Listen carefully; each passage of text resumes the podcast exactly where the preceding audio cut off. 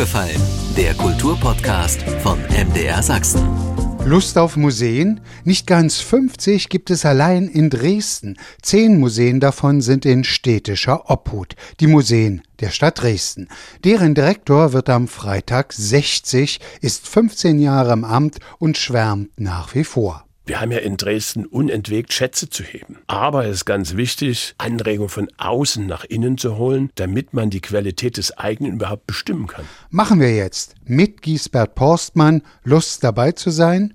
Ich bin Andreas Berger und rede im Podcast über sächsische Kultur von A wie aufgefallen ist uns bis Z wie zuhören, was andere denken.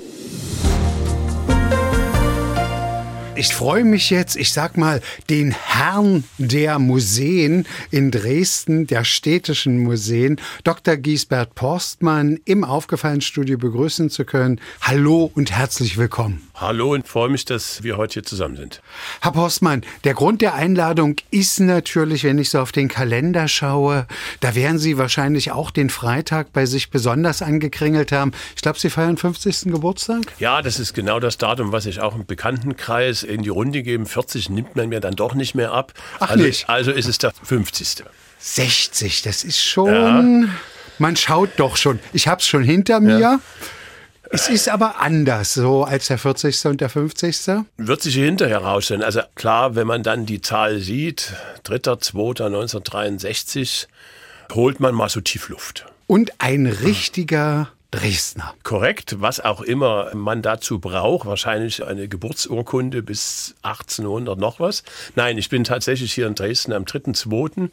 im Diakonissenhaus geboren. Das war das letzte Mal, wo die Elbe tatsächlich komplett zugefroren war, berichtet meine Mama. Ich habe es nicht wahrgenommen. Wir sind zu Beginn eines neuen Jahres. Natürlich interessiert mich dieser städtische Museumsverbund hier der Elbestadt. Zehn Museen gehören mhm. dazu. Und ich glaube, in diesem Jahr sind es auch schon wieder 15 Jahre, dass Sie Chef dieses Museumsverbundes sind. 2008, Ende 2008 genau, habe ich irgendwie gefunden. Genau. Gestartet bin ich in Dresden, das sind dann 20 Jahre. 2002 als Gründungsdirektor des Städtischen Kunstmuseums. Und das Jahr 2005 feierlich eröffnet wurde. Und 2008 habe ich dann zusätzlich, also zwei Funktionen, zusätzlich die Gesamtleitung des kommunalen Museumsverbundes Museen der Stadt Dresden übernommen. Und das sind zehn Häuser, Erinnerungsorte, Ausstellungshäuser, genau. Ich habe mal nachgeschaut, Herr Postmann. Natürlich der größte Museumsverbund in Sachsen sind die staatlichen Kunstsammlungen mit 15 mhm. Museen. Dann gibt es natürlich in Berlin die Stiftung Preußischer Kulturbesitz und wir haben die große bayerische Kunstsammlung. Dann kommen, glaube ich, noch Köln und mhm. Frankfurt mhm. und dann kommt aber schon der städtische Museumsverbund Dresden so an fünfter oder sechster Stelle in Deutschland. Das ist schon eine Hausnummer. Auf jeden Fall, man kann an der Platzierung dann noch bis drehen, wenn man es trennt in staatlich und kommunal. Da rutschen wir dann, glaube ich, weiter nach oben. Aber absolut, es ist einer der größten Museumsverbünde und bei den kommunalen vielleicht sogar der größte. Und wahrscheinlich auch mit einer der vielgestaltigsten. Denn zu ihrem Haus gehört das Schillerhäuschen genauso wie die technischen Sammlungen, das Kügelgenhaus, natürlich die städtische Galerie, das Stadtmuseum. Also die Vielfarbigkeit ist auch etwas, was Sie schon immer sehr interessiert hat? Auf jeden Fall. Und in unseren Konzepten und Leitbildern beschreiben wir das und leben das auch natürlich als unser Potenzial. Also nirgendwo sonst kann man von der Schreibmaschine bis zum Dix, bis zu Karl Maria von Weber, an einer, einer, einer Notennotation, das in einem Verbund finden. Entspricht das dem Wesen des Giesbert Porstmann? diese Vielseitigkeit? Ist das ja naturell? Ich glaube schon. Geht auch einher mit meiner kunsthistorischen, kunstgeschichtlichen Ausbildung in Berlin an der Humboldt-Universität. Und dort wurde Kunstgeschichte als Kulturgeschichte gelehrt. Zur Erinnerung, es gab zwei große Lehrmeinungen in der DDR. Das war Berlin und Leipzig dann. Kunstwissenschaft hieß es damals ja noch als Stilgeschichte ich musste nehmen, was kommt. Also das konnte man sich damals nicht aussagen. Bin aber sehr froh, eben diese Denkschule der Kunstgeschichte als Kulturgeschichte als Grundlage des Denkens mitbekommen zu haben. Und da fühle ich mich pudelwohl. Herr Postmann, es ist mir selten passiert, dass wenn mir ein Museumsdirektor gegenüber gesessen hat, man wirklich, also aus tiefstem Herzen sagen kann, der Mann hat sein, sein Handwerk, sein Rüstzeug von der Pike auf gelernt. Sie sind, habe ich gelesen, sowohl Garderobier gewesen, Ausstellungshelfer. Also Sie haben wirklich so richtig die Tippel-Tappel-Tour. Von Vorteil? Auf jeden Fall von Vorteil. Nur war das Ganze nicht ganz freiwillig, obwohl ich das erst später durch Akteneinsicht erfahren habe. 1982 hatte ich das Abitur gemacht mit besten Abschluss und war aber der einzige meines Jahrgangs, der keinen Studienplatz hatte und habe mir dann gedacht, wenn ich schon Kunstwissenschaft studieren möchte, das nicht ganz verkehrt in die Praxis zu gehen und habe mich dann bemüht, erst einmal natürlich möglichst den Grundwehrdienst zu absolvieren und dann habe ich angefangen als Aufsicht im Albertinum. Und Sie waren auch immer, glaube ich, beteiligt, wenn es hieß Kunstausstellung in Dresden. Es muss die neunte Kunstausstellung gewesen sein. Da war ich, hing ich dann also ein bisschen in der Luft, weil die Einberufung nicht gleich so kam, wie sie sollte. Und da war ich dann technischer Mitarbeiter im Ausstellungsbüro der zentralen DDR-Kunstausstellung, glaube ich, so hieß das in etwa.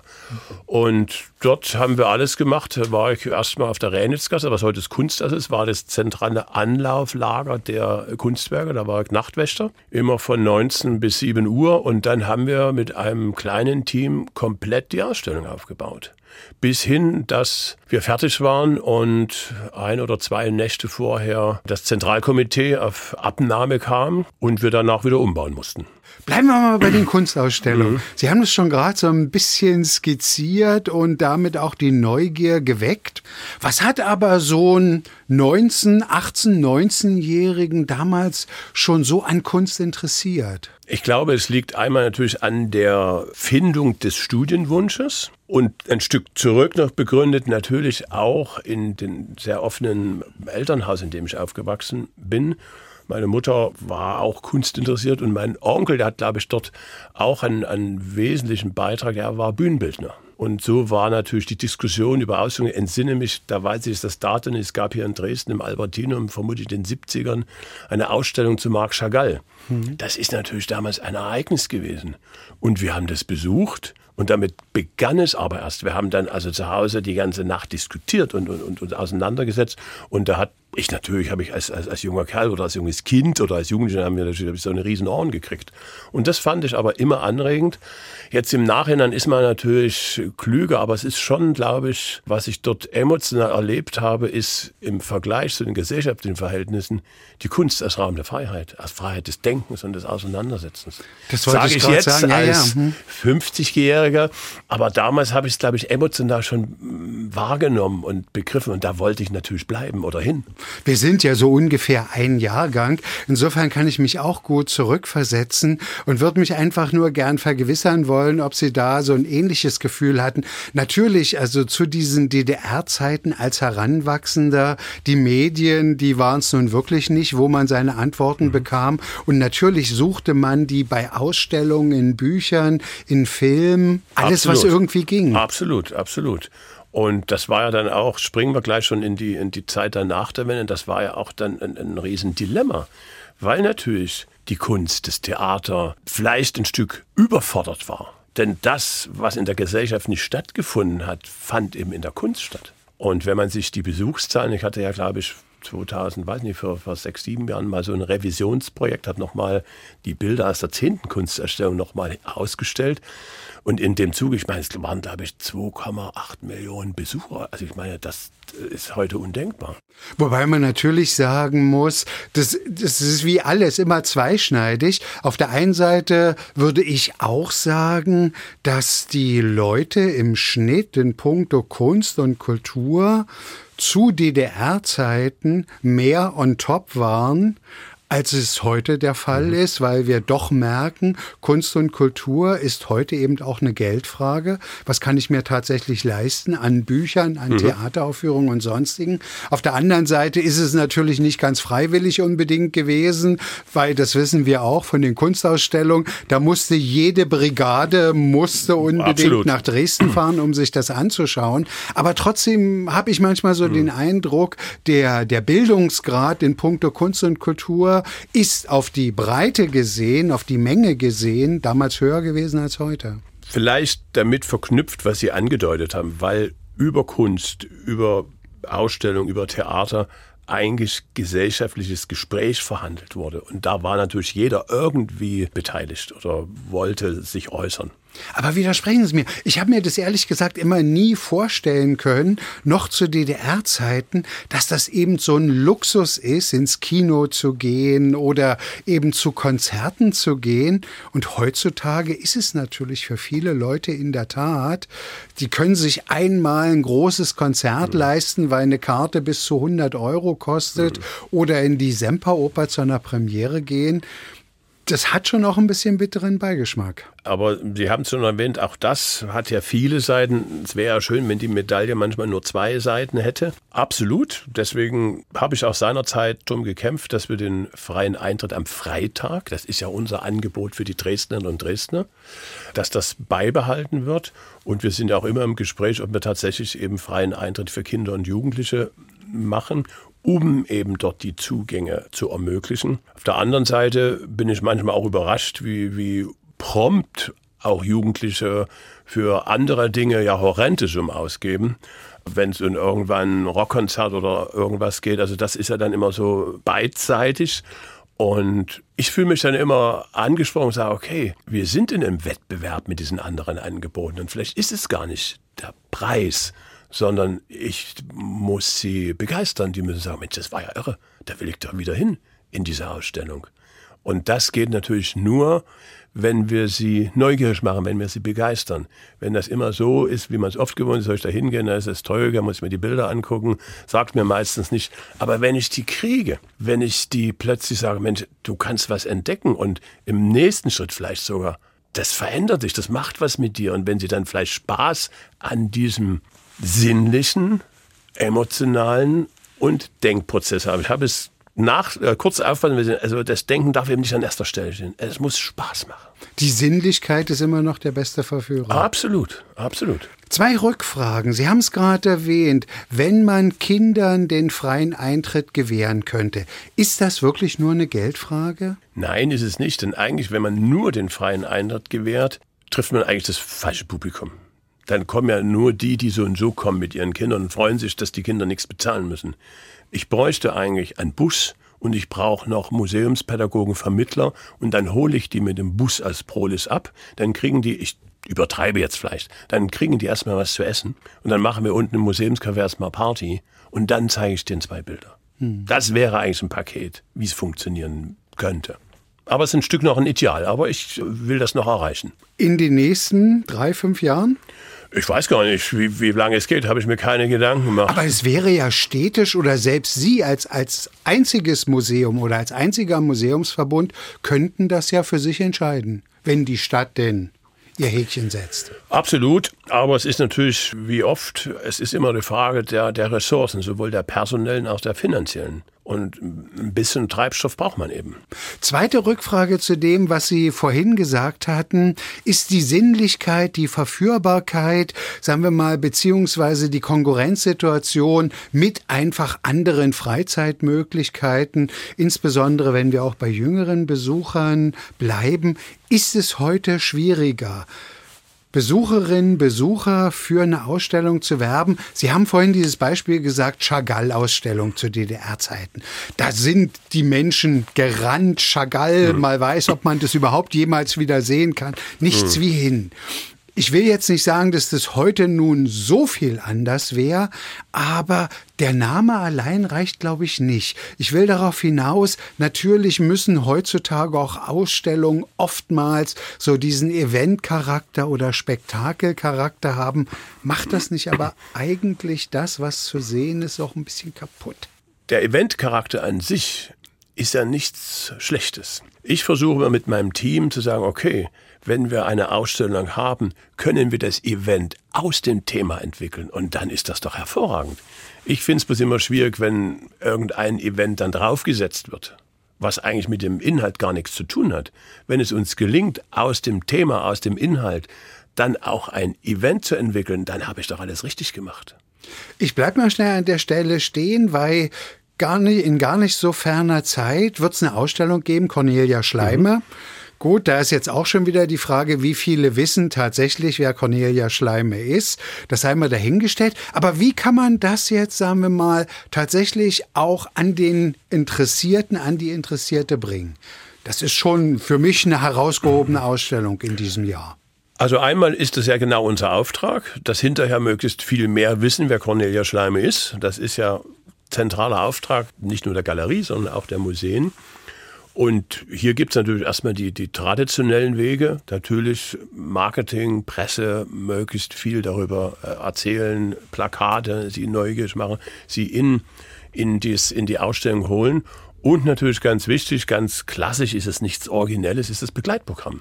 Wenn ich ein Begleitprogramm aufsetze oder kreiere und, und, und das auch ermögliche umsetzen kann, und bei Conny Schleime bietet sich das ja an. Sie hat Bücher geschrieben, sie hat Gedichte gemacht, sie hat gefilmt und wir machen das ja zusammen bis ein ganz tolle Kooperation mit dem Albertinum, die die Super 8 Filme zeigen und die frühen Fotografien. Und so kriege ich natürlich viel mehr Publikum. Und dann immer wieder das Gleiche. Wenn Sie begeistert sind, werden Sie weitererzählen. Sie haben gerade die Kunstsammlung hier in Dresden erwähnt. 15 Museen, zwar nicht alle in Dresden, 10 städtische Museen, sind wir schon bei 25 mhm. Museen in einer Stadt mit um die 500.000 Einwohner. Das ist schon eine sehr große Dichte. Nimmt da nicht das eine Museum dem anderen auch ein bisschen die Besucherinnen und Besucher weg? Das bewege ich natürlich monatlich fast in meinem Herzen, in meinem Kopf, weil es nur übergeht. Wie ist das mit der Auslastung Besucher?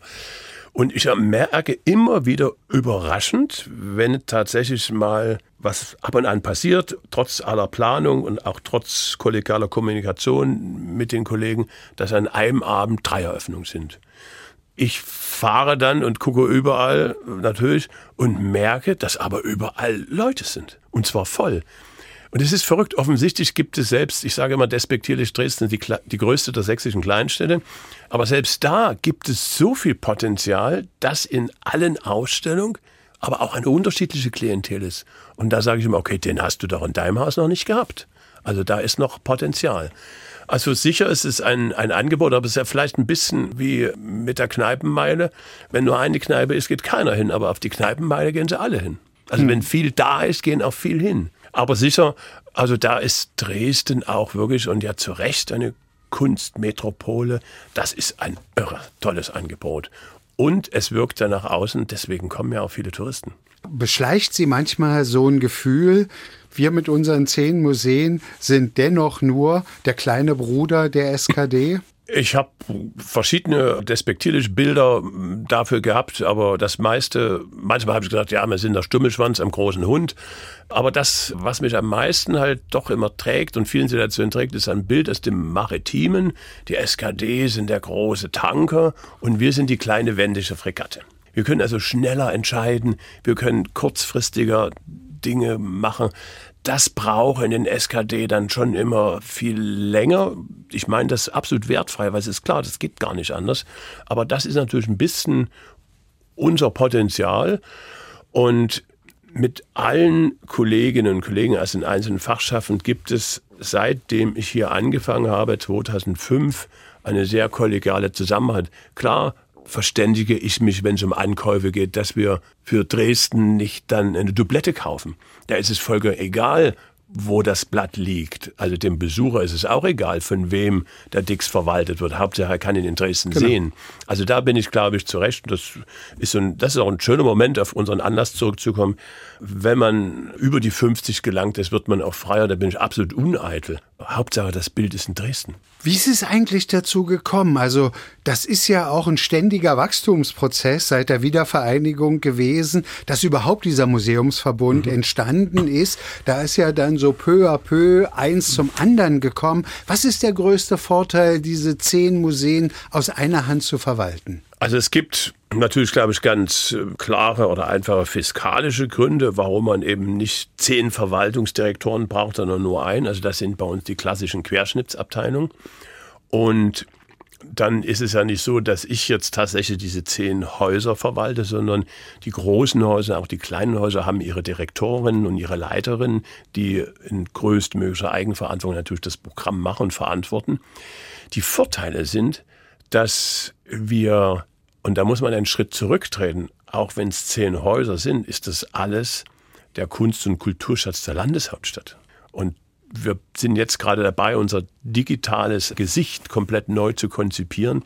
Und da merkt man eben, was das für ein Potenzial ist, weil wir dann Sichtbarkeiten der Kulturgüter eben von der Schreibmaschine über einen Alltagsgegenstand bis hin zur Kunst, zur Musik und zur Romantik haben. Und das ist absolut reizvoll.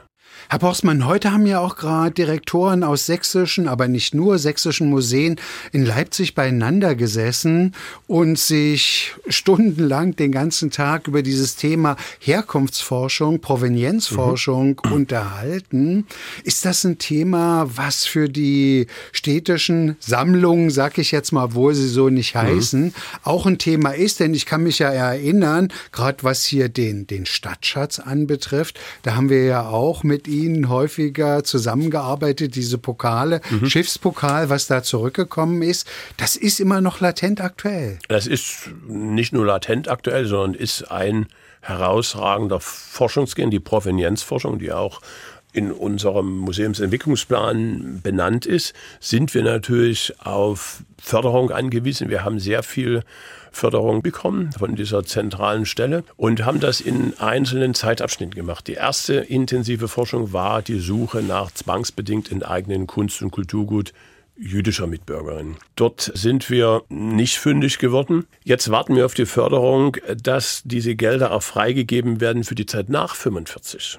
Und da werden wir sehr wohl fündig werden, weil natürlich über Zuweisungen der damaligen Kulturbehörden garantiert das ein oder andere Kunst- und Kulturgut von Republikflüchtlingen oder von Ausgereisten in die Bestände gekommen ist. Da muss man dann gucken, das ist ja meistens über den Kunsthandel gegangen und, und wie dann die Wege sind. Aber da werden wir sofort, wenn wir die Mittel haben, weiter unsere Bestände untersuchen. Und es ist kein, keine Sammlung, kein Museum gefeit, auch Dinge zu finden, die in dem kolonialen Kontext stehen. Weil das ist manchmal so verzwickt oder so, über welche Wege das läuft. Man sieht es erstmal gar nicht. Denkt, so ein ganz normaler Gegenstand hat der und der uns geschenkt. Und wenn man aber forscht, dann ist der und der tatsächlich bei der Strafexpedition dabei gewesen oder Onkel oder Opa, der hat es dort quasi geraubt, seinem Neffen gegeben. Und, und das sind Wege, da bedarf es viel, viel Forschung. Absolut. Und da sind wir Schritt für Schritt, je nach unseren Möglichkeiten dran. Sie sagen das so, je nach unseren Möglichkeiten. Ich höre immer wieder, dass genau diese Möglichkeiten der Punkt sind, wo Museumsdirektoren sagen, ja, ich würde ja gern, aber woher soll ich es denn nehmen? Also die Frage nach den personellen Ressourcen, wie sieht das bei Ihnen aus? Haben Sie die Möglichkeiten oder sind Sie da auch auf Hilfe jetzt vom Freistaat oder vom Zentrum Kulturgutverluste, mhm. dass Sie daher Hilfe bekommen? Absolut. Also das war das Zentrum, was fiel mir der Name nicht ein, das ist das zentrale Programm aus Berlin, wo wir eben die ersten Tranchen bekommen haben, um eben die Zeit vor 45 zu untersuchen. Es ist eine Mischung. Selbstverständlich mache ich in den jeweiligen Rhythmen aller zwei Jahre meine Mehrbedarfsmeldung an den Stadtrat und an die, an die, an die, an die städtische Verwaltung. Aber klar, jetzt auch nach zwei Jahren Corona muss man auch realistisch in seinen Forderungen sein. Wenn wir jetzt den Status quo haben, dann ist das schon gut. Und wir haben auch ein Stück mehr Finanzen bekommen, um eben zum Beispiel Tarifsteigerungen in das Wach- und Schließgewerbe abzudecken. Und das ist die eine Seite. Da muss man immer wieder werben, aber das ist ja so und so auch Kern der Kulturarbeit zu werben. Und die zweite Seite haben Sie schon angesprochen. Wir sind mit unseren Teams natürlich unterwegs, um die möglichen Förderprogramme zu finden und dann dort unsere Projekte mit anzumelden, sodass wir eben mit externem Geld diese Aufgaben realisieren können. Aber das war, glaube ich, noch nie anders. Ist auch ein normaler, äh, wie soll ich das sagen, das ist ein normaler Vorgang. Sie haben auch das Thema Sicherheit kurz mal zumindest mhm. aufblitzen lassen, ist natürlich in Tagen, da hier immer noch der Prozess gegen die Täter des Einbruchs am 25. November 2019 ins historische Grüne Gewölbe läuft, ein besonderes Thema. Stadtmuseum kennt es auch, ist allerdings viele, viele mhm. Jahre her. Wie erleben Sie diese Entwicklung? Man hat ja manchmal auch den Eindruck, eigentlich können die Museen den sozusagen schrägen Fantasien von Kunsträubern eigentlich nur immer hinterherlaufen. Also einmal muss man feststellen, es gibt keine absolute Sicherheit. Ob das nun hinterherlaufen ist, das produziert in dem Bild gleich schon wie so ein Hauch pejorative Note. Es ist absolut ein schwieriges Thema, keine Frage. Absolute Sicherheit gibt es nicht. Wir sind aber in einem großen Vorteil, dass wir tatsächlich einen Versicherer haben. Also die Stadt hat einen Versicherer. Und auch da habe ich erst dazugelernt, man denkt, hm, muss man eine hohe Police zahlen, aber mit dem Versicherer hole ich eine enorme Expertise in unser Haus. Und die machen ja nichts anderes als genau Einbrüche analysieren, die Situation analysieren, wie sind die örtlichen Gegebenheiten, wie, wie, wie ist die jeweilige Organisation darauf ausgerichtet. Und mit diesem Versicherer haben wir dann immer alle zwei, drei Jahre, glaube ich, einen Rundgang, wo sowohl das Gefährdungspotenzial analysiert wird, als auch wie wir aufgestellt sind. Und da gibt es ein Ranking und ich kann jetzt nur sagen, dass wir in den letzten Jahren Stück für Stück immer besser geworden sind. Haben Sie eigentlich manchmal den Eindruck oder würden Sie sagen, ja, ich habe sogar die Gewissheit, an diesem Museumsbestand in Dresden wird nicht gedeutelt? Ich meine das jetzt natürlich haushalterisch, wie es dann immer so schön heißt. Ich denke schon sind eine Selbstverständlichkeit. Ich denke schon. Nichts ist selbstverständlich. Da muss ich jetzt gleich wieder sagen. Also das, das erleben wir ja heute in der Zeitgeschichte, überall. Nichts ist mehr so, hat diese Gewissheit, wie wir es noch vor zehn Jahren vielleicht gefühlt haben. Also davon muss man sich, glaube ich, verabschieden. Und das Spannende ist, was mich auch tatsächlich auch wieder mit Energie versorgt, wir wissen, dass immer etwas geschehen kann. Das ist die einzige Gewissheit. Wir wissen nicht, wann es geschieht. Aber ich muss dann meine Haltung, meine Führungsqualitäten und meine Führung so machen, dass ich dann sofort professionell reagieren kann. Und das ist eine Herausforderung, oder wie wollen wir sagen, Herausforderung klingt immer so, das ist ja also es hält einen ja auch fit. Mittlerweile denke ich, ja, das ist auch eine Energie, die einen trägt. Ich denke, ja, Dresden bekennt sich zu seiner kulturellen Tradition und bekennt sich dazu, dass aus dieser Tradition tatsächlich ein Potenzial für die Bewältigung von Gegenwart und Zukunft wächst. Das ist ja nicht immer so selbstverständlich. Wir haben das gemerkt, dass oftmals auch die Argumentationsketten noch von vor zehn Jahren nicht mehr greifen. Na, wenn man sagt, ja, dann machen wir eben zu und das soll dann machen die doch vielleicht. Also da muss man, aber das fordert einen ja auch immer heraus, Notwendigkeiten musealer Bildung, ästhetischer Bildung tatsächlich immer neu zu denken und auch neu zu begründen. Es kann ja nicht sein, dass ich mit den gleichen Sprüchen wie vor 20 Jahren Erfolg hätte. Also dann wäre ja auch was nicht richtig. Und da denke ich aber, gibt es eben tatsächlich in dieser geschichts- und kunstversessenen Stadt eine große bürgerliche kommunale Rückendeckung. Und das ist ja auch das Schöne. Der Museumsverbund sind die Häuser der Bürgerschaft. Herr Bausmann, Inwiefern hat sie auch Corona gezwungen, nochmal ganz neu darüber nachzudenken, was können wir überhaupt? Weil sie haben ja, und in Sachsen ist ja eben das besonders traurig gewesen, dass es dann sogar drei Lockdown gab. Mhm. Sie haben ja gemerkt, wie es ist, wenn auf einmal das, was, wofür Sie eigentlich angetreten sind, überhaupt nicht wahrgenommen wird. Aber ich drehe es jetzt mal um aufs Positive.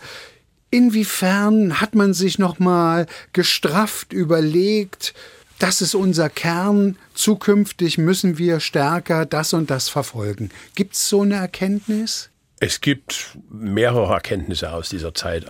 Wir haben natürlich sofort mit unseren Mitteln digitale Angebote an unsere Kunden, an unsere Bürgerinnen und Bürger gebracht, die auch wahrgenommen worden sind. Und parallel haben wir gemerkt, Einschaltquoten am Anfang 300, Nach einer halben Stunde oder nach einer Stunde waren es nur noch fünf. Das heißt, das Interesse an digitalen Dingen, wenn man sie jetzt erstmal so nur macht, indem ich die analoge Arbeit digitalisiere und ins Netz stelle, was anderes haben wir ja im ersten Schritt nicht gemacht, das funktioniert nur bedingt. Aber ist es nicht natürlich in gewisser Weise auch insofern eine schöne Bestätigung, der Bildschirm ersetzt eben dieses Stehen vor der Skulptur, vor der Fotografie, vor der Grafik, vor dem Gemälde nicht. Absolut, absolut. Der Kern, die Aura, das Spirituelle hängt mhm. am Original. Zurück aber wieder zu ja, dem, wo Sie absolut. vielleicht sagen, das nehme ich, das nehmen absolut. wir mit. Und jetzt haben wir gesagt, okay, wie gehen wir jetzt, was machen wir jetzt aber? Und wir haben, um eben, das ist jetzt auch ein Stück großes Wort, aber damit der Museumsverbund zukunftsfähig wird, bleibt, wir sind ja zugemeldet, aber und auch anschlussfähig bleibt, haben wir seit zwei Jahren die Stelle eines Digitalmanagers. Wir haben jetzt wieder eine Digitalmanagerin. Und das große Thema ist ja, dass ich skizziere mal einen Idealfall. Ein komplettes zweites Museum oder kompletter zweiter Museumsverbund im Digitalen entsteht, aber gewachsen aus der spezifischen Qualität des Digitalen. Und das wäre eigentlich die Zukunftsvision.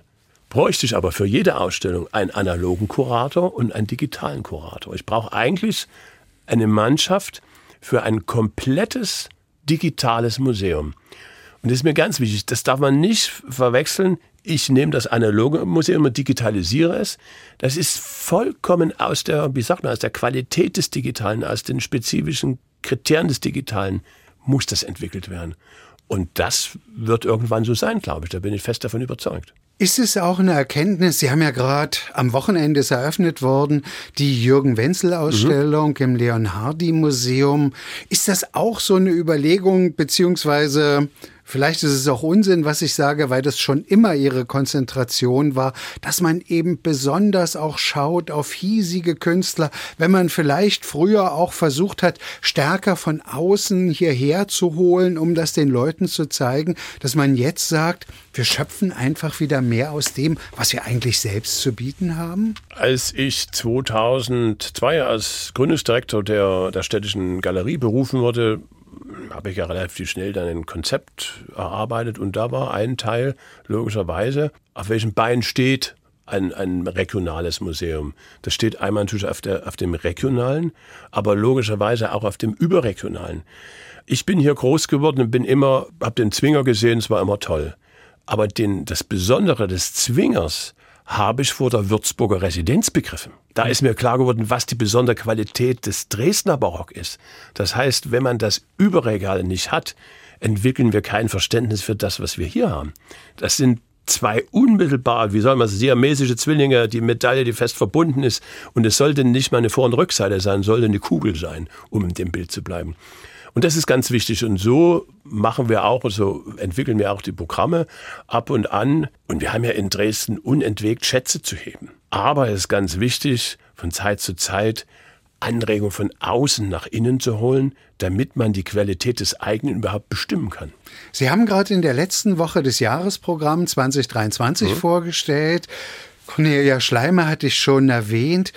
Welche Ausstellungen sind Ihnen noch ganz besonders wichtig? Also einmal natürlich die große zentrale Ausstellung des Stadtmuseums. Christina Ludwig hat jetzt schon im Vorfeld lange dazu gearbeitet und es geht um ein Stück Dresdner Stadtgeschichte, nämlich die Menschen schauen die im Zoo und auch darüber hinaus stattgefunden haben. Und sie wird das aufarbeiten und das ist natürlich ein absolut spannender Beitrag jetzt Passt auch natürlich zur auch Debatte. in die politische Realität. Absolut, absolut. Und, und ich bin gespannt, was sie dort alles gibt jetzt im Vorfeld der Ausstellung. Auch mal ein, ein, ein interessanter Zug. Es gibt keinen Katalog zur Ausstellung, sondern eine Publikation im Vorfeld der Ausstellung. Also das ist ein, ein absolut tolles Projekt. Dann natürlich immer wieder die technische Sammlung. Unser ja, Haupthaus, glaube ich, auch was die Besucherzahlen anbelangt, durch die Verzahnung mit den Lehrplänen der Schulen. Und auch das eine tolle Erfahrung, in Anführungsstrichen aus Corona. Die Kinder und Jugendlichen rennen uns die Tür ein.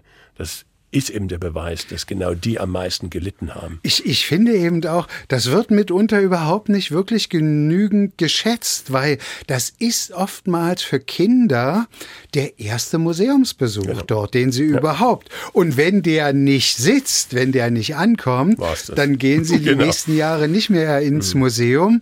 Und ich finde auch im Laufe dieser ganzen Jahre haben die technischen Sammlungen auch eine beeindruckende Entwicklung genommen. Absolut, absolut. Also all mit den Erlebnissen Mathematik, Science Center, Machwerk und so weiter. Und dort sind wir auch dran.